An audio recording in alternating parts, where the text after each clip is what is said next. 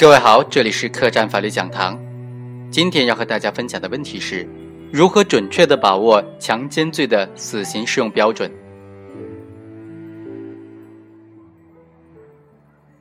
王某从一九八九年至二零零八年期间，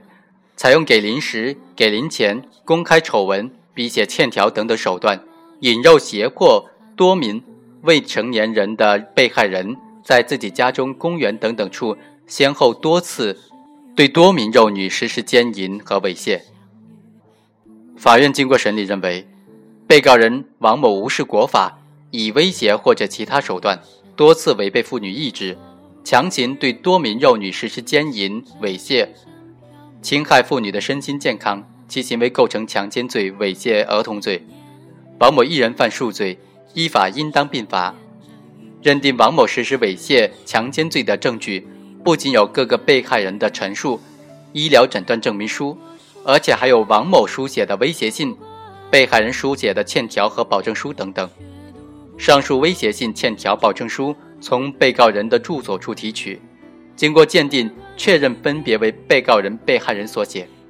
因此本案证据已经形成稳固的证据链条。最终，法院判处被告人王某死刑，剥夺政治权利终身。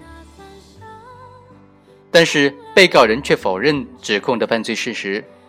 其称与被害人发生性关系是基于金钱的关系，而且当时都问过被害人是否已经满了十四周岁。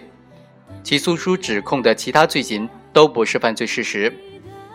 在这种情况之下，对被告人王某适用死刑，更应当慎重的、严格的、准确的把握适用的标准。在对幼女实施强奸的案件当中，部分案件没有出现被害人重伤死亡的危害后果，但是存在行为人长期奸淫多名的妇女幼女，对幼女实施威胁手段，严重的损害幼女身心健康等等情节。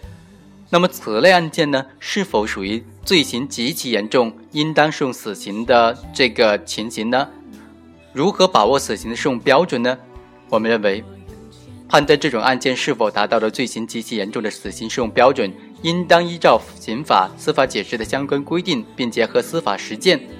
根据具体的案件事实、犯罪性质、情节和社会危害性程度等等，着重从侵害的对象、侵害的人数、侵害的次数，或者是持续的时间、作案的手段、危害后果等等方面综合判断分析。第一，关于侵害的对象。刑法第二百三十六条第二款就规定，奸淫不满十四周岁的幼女，以强奸罪论处，从重处罚，体现了严厉惩罚奸淫幼女犯罪的立法态度。幼女正在处于身心成长的发育期，身体器官和心智水平尚未发育成熟，不能够正确的理解性行为的社会意义和社会性质后果，在面对性侵害时，缺乏自我保护的意识和能力。与成年妇女相比，更加容易遭受到性侵害，因此，立法者对幼女给予的特殊保护，相应的，在司法环节对奸淫幼女犯罪也应当从重处罚。一般来说，幼女年龄越小，身体发育越不成熟，受到的伤害越大，因此对被告人的惩罚也相应的应当更加严厉。第二，关于侵害的人数，强奸罪侵害的人数越多，则罪行越严重。根据刑法第二百三十六条的规定，强奸罪的加重情节包括强奸幼女、妇女多人。在司法实践当中，一般认为，强奸妇女、奸淫幼女三人以上属于强奸妇女、奸淫幼女多人。这里的多人是指被某一行为人强奸的不同个体的总人数，而非人次。下列情况呢，都属于强奸妇女、奸淫幼女多人的情况。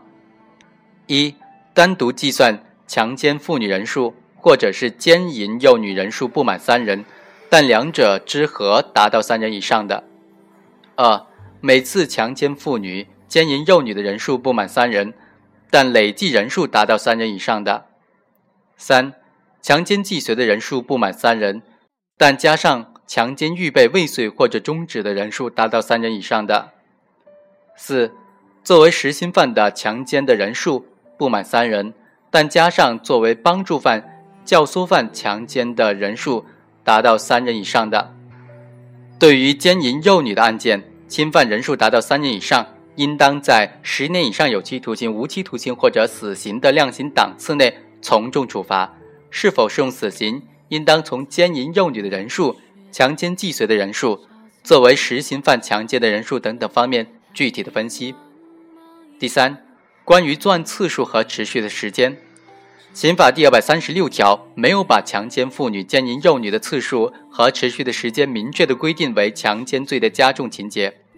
但通常认为，对被害人多次或者长期奸淫的，属于刑法第二百三十六条规定的强奸妇女、奸淫幼女情节恶劣。行为人在长达数月甚至数年甚至更长的时间内，多次对多名被害人进行强奸，既反映了罪行极其严重的客观危害。也表明了行为人具有极深的主观恶性。对于奸淫幼女型的犯罪案件，如果行为人多次或者长期奸淫幼女，次数众多，连续作案的时间越长，则罪行越严重，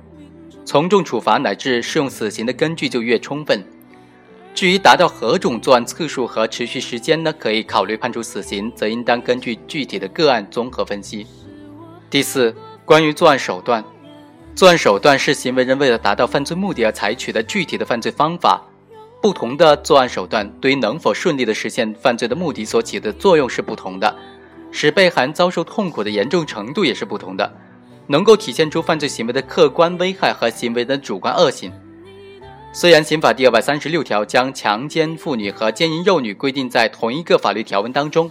都规定为强奸罪，并且配置的相同的法定刑。但在犯罪构成要件，特别是犯罪手段方面，二者是有明显的区别的。强奸妇女犯罪必须是行为人违背妇女的意志，采取暴力胁迫或者其他的手段强行与妇女发生性关系的行为；而奸淫幼女犯罪的成立呢，不要求行为人采取特定的手段，也不论幼女是否自愿，只要行为人明知是不满十四周岁的幼女，都可以应当以强奸罪论处。如果采取暴力胁迫手段奸淫幼女，或者当着幼女亲属熟人的面奸淫幼女，或者使用残酷变态手段奸淫幼女的，一般都应当认定为强奸罪当中酌定从重处罚的情节。第五，关于危害后果，强奸罪犯罪的客体是妇女的性的自由权利和幼女的身心健康权利。其危害程度是由被害遭受的身体和精神损害大小决定的。虽然刑法规定将致使被害人重伤、死亡或者造成其他严重后果作为强奸罪的加重情节之一，但是不能片面的只认为只有强奸导致被害人重伤、死亡才属于罪行极其严重。对于奸幼型的强奸案件来说，即使没有出现幼女的重大的伤亡，但是随着被害人年龄增长，被强奸的经历将长期严重的损害其身心健康，给幼女造成严重的心理创伤，留下挥之不去的心理阴影。其危害性主要表现在：一是由于行为人违背幼女意志，强行与幼女发生性关系，直接侵害了被害人的身心健康、性羞耻心理；二是，在行为人以揭发隐私的胁迫手段长期奸淫幼女的情况之下。幼女整日生活担心丑闻败露的恐惧之中，不敢违背行为人的意愿，也不敢将遭受的事情告诉其他任何人，承受着巨大的心理压力。三是幼女在今后的生活当中受到亲属的责骂以及来自社会的嘲讽歧视，会产生深深的自责心理和负罪感，极端情况之下可能导致自杀，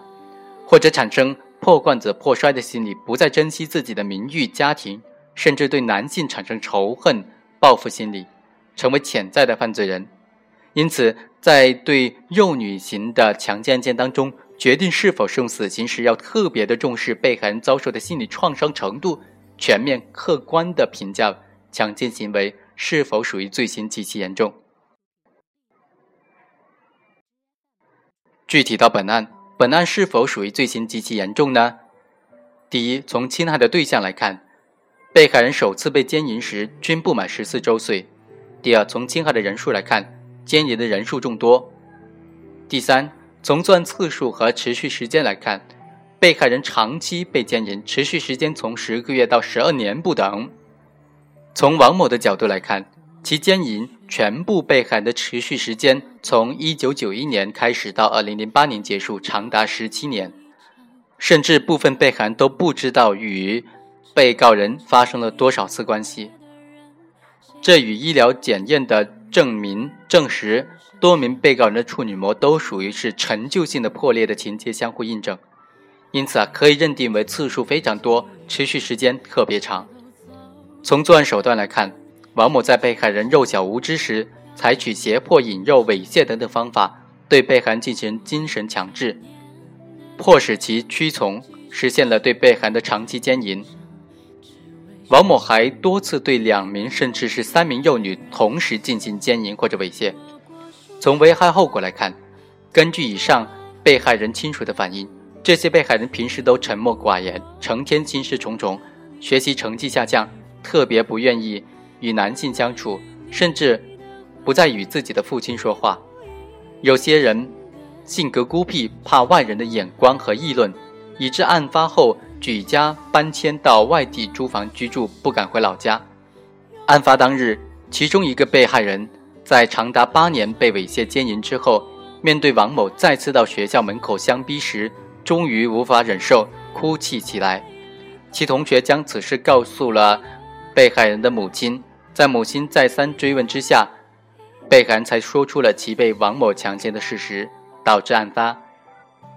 由此可见，被害人的身心健康因为王某的长期奸淫而受到了严重的摧残。因此，被告人王某的行为呢，属于罪行极其严重，依法应当判处死刑立即执行的犯罪。